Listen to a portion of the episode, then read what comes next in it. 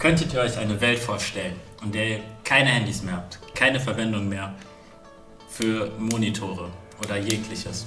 In einer Welt, in der dies alles gar keine Verwendung mehr hat.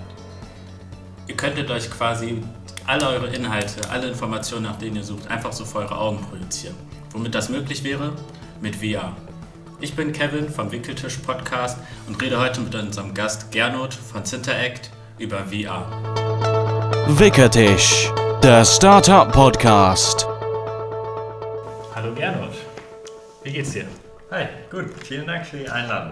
Gerne. Ähm, ja, wir reden ja heute über VR und ähm, erzähl uns doch mal so ein bisschen was zur Geschichte von VR. Wann hat das quasi so angefangen? Also die Entwicklung von virtueller Realität geht schon weit zurück. Weiter als man jetzt äh, ursprünglich denken würde. Schon 1953 gab es die erste VR-Brillenapplikation.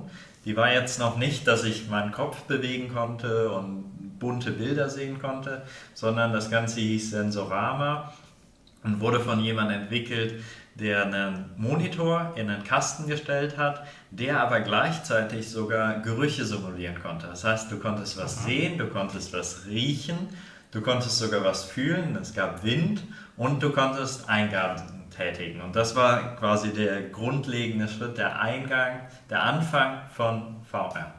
Oh krass, ja, das hätte man gar nicht gedacht, dass das schon vor über 50, sogar 70 Jahren mittlerweile passiert wäre. Aber wie kommt es denn, dass halt seit den 50ern ähm, wir halt so wenig davon gehört haben? Also jetzt beispielsweise VR hat ja erst so 2013 seinen großen Hype gehabt. Was war in der, was in der Zwischenzeit passiert? Es gab zwischendrin auch äh, einen größeren VR-Bereich. Also beispielsweise in den 90er Jahren gab es schon ähm, sehr viele, sehr viele verschiedene VR-Anwendungen. Da, wo der Computer leistungsstark genug wurde, um grafisch Bilder ähm, zu generieren, sodass der Nutzer tatsächlich was virtuell sehen kann. Und das kam so in den 90er Jahren, noch aber nicht preislich so ähm, verfügbar, dass im Endeffekt der Konsument das nutzen kann.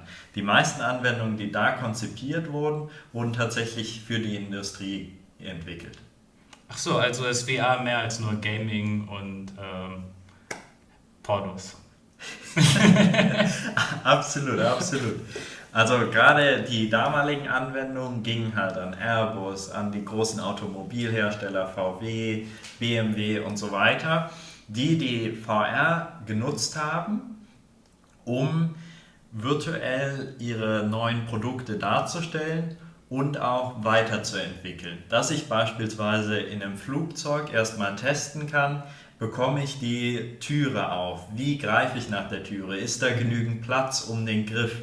Und das sind halt Sachen, die ich in VR super testen kann und dann eben auch der Vorstandsebene der Großkonzerne auch vorstellen kann. Das heißt, wenn dann ein neues BMW-Modell entwickelt wurde, dass das dann dem Vorstand präsentiert werden kann und dann wieder abgenickt wird, sodass es dann in Richtung Prototypen und Herstellung geht bevor tatsächlich die ersten äh, Entwicklungen umgesetzt wurden. Okay, und ähm, man sieht ja jetzt heutzutage immer mehr so Handyhersteller, die uns halt auch ähm, VR-Konzepte verkaufen wollen. Inwiefern unterscheidet sich das denn so von der industriellen?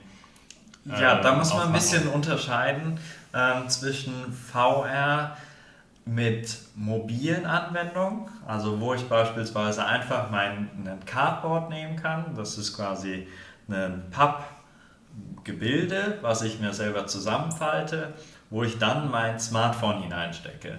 Und dann ist halt die Sache, dass ich mit dem Smartphone-Display, was ich mir dann vor die Augen halte, in die virtuelle Welt sehen kann. Da habe ich noch zwei Linsen vor dem, äh, vor dem Display, sodass ich dann scharf in die virtuelle Welt sehen kann. Jedoch ist das nochmal unterschiedlich zu dem, was ich wirklich mit dem PC generieren kann, weil die, so ein Smartphone hat nun mal nicht die gleiche Leistung wie ein äh, gut ausgebauter Gaming-PC, also ja. im Spielebereich, wo ich dann eben grafisch aufwendigere ähm, Gegenstände oder Umgebung rendern kann. Okay. Ach so. Und ähm, gibt es eigentlich, abgesehen von der mobilen, also gäbe es vielleicht das Konzept, heutzutage schon, dass man quasi in einem eine komplette virtuelle Realität hat, also mehr als nur eine Brille, die man auf dem Kopf trägt? Noch gibt es eben, es gibt quasi drei verschiedene Arten. Und das, was so in den 90er Jahren so aufkam, war neben HMDs, also Head-Mounted Displays, also im Endeffekt ähm, Displays, die ich eben vor meinem Auge trage, mhm. gibt es eben die Möglichkeit für Cave-Systeme. Und Cave-Systeme ist im Endeffekt ein Raum, wo die Wände des Raumes mit Bildern pro projiziert werden. Das heißt, ich gehe in diesen Raum hinein dann wird die letzte Tür auch geschlossen bei einer fünfseitigen Cave. Ähm, und dann kann ich eben mich in dieser virtuellen Umgebung bewegen. Und das Schöne, ich habe das Ganze auch 3D. Das heißt, ich ziehe dann noch eine Brille an, die mein, mein Kopfposition im Raum tracken kann. Also mhm. erkennt, wo ich im Raum bin und kann mir dann wie im Kino, im 3D-Film quasi anzeigen, dass die, die Objekte tatsächlich vor mir stehen. Das heißt, ich bin in diesem Raum, kann in jegliche Richtung schauen und dann steht der Tisch vor mir oder das Auto oder ähnliche ähm, Produkte. Und da ist auch ganz schön, dass wir hier in Aachen mit dem äh, VR-Institut tatsächlich auch eine der mhm. größten Cave-Systeme der Welt haben, wo ich eben auf 5 x 5 Meter mich in einem virtuellen Raum bewegen kann. Und da gibt es auch wieder ein paar Unterschiede. Also ich sagte gerade auch schon fünf Seiten Cave. Das würde bedeuten, dass halt alle Seiten um mich herum projiziert werden und die Bodenplatte. Es gibt aber auch einfache Systeme, wo ich erstmal nur eine Seite bespiele. Es nennt sich dann Powerwall. Ach so, krass. Okay, das klingt jetzt alles ähm, ziemlich kompliziert, also dementsprechend auch teuer. Wie ist es denn möglich, dass man diese ganzen komplizierten Technologien beispielsweise dem Konsumenten ins Wohnzimmer stellen kann. Also wir hatten ja vorhin schon angesprochen das Thema mit äh, Cardboards. Ja. Das ist natürlich eine sehr, sehr kostengünstige Alternative, dass ich einfach nur in ein Pappkonstrukt mein Smartphone hineinstecke. Was es aber eben auch gibt, sind halt schon ein bisschen professionellere VR-Geräte, die ich eben mit dem Computer betreibe. Mhm. Mittlerweile gibt es auch die Systeme, dass ich dann ein bisschen leistungsstarkeres ähm, Gerät oder Handy im, in der Brille fest verbaut habe und die sind auch nicht mehr so schlecht heutzutage. Damit hat es übrigens nach den 90er Jahren fiel dieser Hype so ein bisschen wieder ab ja. und der ist dann erst 2013 wieder aufgekommen durch das Unternehmen Oculus Rift, ja. die eben in Amerika auf einer Crowdfunding-Plattform die eine VR-Brille vorgestellt haben, die super günstig war etwas quasi im Endeffekt, was man noch nicht so auf dem Markt hatte, für ca. 600 bis 1000 Euro, okay. dass ich eine Brille im Gaming-Bereich, also für Computerspiele habe, die ich tatsächlich auch zu Hause nutzen kann, die ich einfach über einen normalen HDMI und USB-Stecker am PC anstecke und dann VR nutzen kann. Dieser relevante Unterschied zwischen Mobile VR und Desktop VR ist, dass am Computer ich tatsächlich ähm, auch noch ein Tracking habe. Also Oculus Rift hat das damals eingeführt. Die haben ein System mit einer Kamera, mhm. das quasi eine Kamera erkennt, wo ist mein Headset im Raum. Das heißt, ich habe auf dem Headset selbst habe ich verschiedene Infrarot-LEDs und so kann die Kamera, die Infrarotkamera, dann ja. diese Punkte im Raum sehen und über Triagonometrie dann eben erkennen, an welcher Position das ist. Und dieser Vorteil daran zu erkennen, wo ich im Raum mich befinde, mhm. ist, dass tatsächlich mir auch weniger schlecht wird, weil ich mich zur Seite lehnen kann. Ich kann mit meinem Kopf mich auf den Boden setzen. Ich kann halt jegliche Bewegungen durchführen und das wird dann auch virtuell repräsentiert. Und dieses System wurde dann immer weiter ausgeweitet. Ach so, krass. Ähm, ja. Was ich dich jetzt eigentlich noch fragen wollte, wir, wir sind ja ein Startup-Podcast und ähm, du bist ja von Syntax. Kannst du mal erklären, was genau ihr eigentlich tut? Gerne. Also wir lösen quasi, es gibt noch ein paar verschiedene Problemstellen von virtueller Realität. Ja. Angefangen damit, wenn, wenn ihr Zuhörer auch mal VR ausprobiert habt oder auch so ähm, selber zu Hause habt, dann werdet ihr vermutlich sehr, sehr wahrscheinlich Controller in den Händen haben. Und diese Controller sind nun mal nicht gerade intuitiv. Also ein Ja, PC-Spieler schafft es vielleicht, weil er eben sich auskennt, dieser Knopf tut das, der Knopf tut das. Ähm, wenn man das aber nicht tut und was wir eben auch auf vielen Messen festgestellt haben, dass gerade die ältere Generation Schwierigkeiten hat mit Knöpfen, dass wir da eine intuitivere Lösung entwickeln wollten.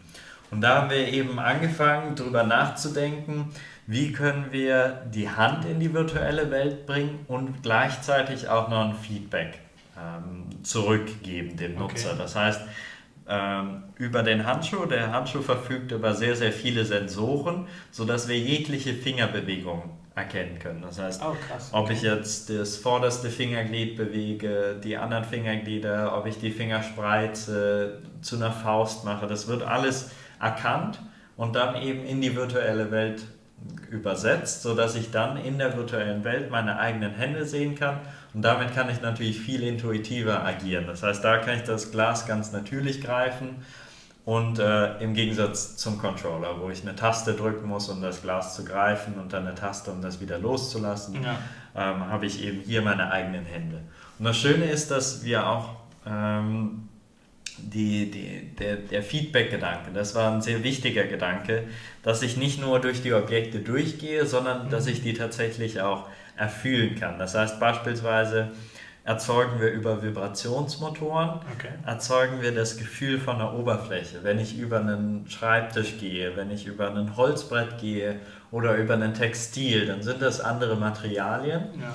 und die kann man über Vibration simulieren. Also ob ich jetzt eine Falte drin habe, ob ich wie, wie rau der Gegenstand ist. Und so kann ich dann auch tatsächlich virtuelle Objekte im Endeffekt fühlbar machen. Oh krass, dann ist ja eure Technologie schon ziemlich weit ausgearbeitet. Ähm, wie hat das denn, gerade als Hardware-Startup, wie hat das denn bei euch angefangen? Also wie, wie seid ihr einerseits auf die Idee gekommen und ähm, wie habt ihr angefangen quasi an Hardware zu arbeiten? Es hat schon sehr, sehr früh angefangen. Ähm, Das war damals noch zu Jugendforschzeiten, okay. wo auch VR noch gar nicht ein großes Thema war, also jetzt schon circa sieben Jahre her. Ja. ähm, wo wir verschiedene Systeme ausprobiert haben, die Microsoft Kinect, Leap Motion, Systeme, wo ich meinen ganzen Körper erkennen kann und damit dann virtuelle Spiele am PC spielen kann. Die Sache ist aber da, wie ich gerade meinte, ich bekomme nichts zurück. Wenn nur eine Kamera erfasst, was ich mache, dann habe ich kein Feedback als Nutzer. Ja. Und da haben wir uns eben überlegt, ein Konzept, wie wir nicht nur Oberflächen simulieren können, sondern tatsächlich auch Gegenstände. Das heißt, wenn ich nach einem Glas Wasser greife, dass meine Finger mit Motoren zurückgehalten werden und ich dieses Glas Wasser tatsächlich in der Hand nicht nur von der Oberfläche fühle, sondern nicht durchgreifen kann. Das heißt, ich kann Ja. virtuelle Objekte so erfühlen, wie ich auch reale Objekte erfühlen kann. Und darauf haben wir ein Patent angemeldet und haben an Jugendforsch teilgenommen. Das ist quasi Deutschlands oder Europas größter Jugendwettbewerb, Ja. wo ähm, wir dann mit der Idee einfach losgestartet sind. In dem, als Anwendung haben wir den Spielebereich gesehen, weil wir auch selber Computerspiele gespielt haben. Ähm, genau, und so hat das dann angefangen, sich zu entwickeln.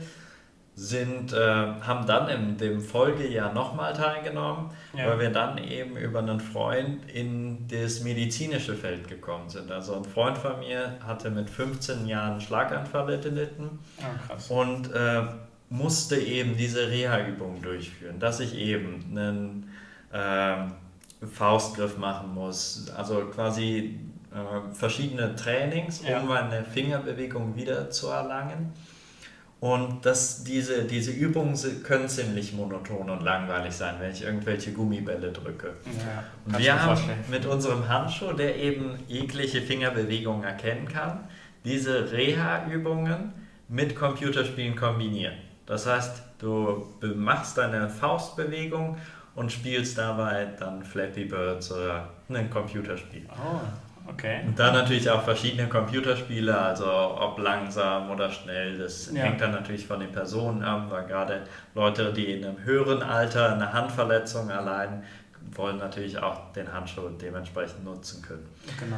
parallel neben dem Spielen kann ich natürlich dann auch äh, jegliche Daten erfassen. Das heißt, ich weiß, wie ist die Handposition heute im Gegensatz zu gestern. Das heißt, ich kann auch eine Statistik erstellen, wie ist mein Reha-Verlauf, wie entwickle ich meine Hand weiter, sodass die, äh, der Arzt, der Therapeut eben auch über meinen aktuellen Zustand Bescheid weiß und dann eben auch Übungen anpassen kann, beziehungsweise ähm, das Reha-Training überwachen kann.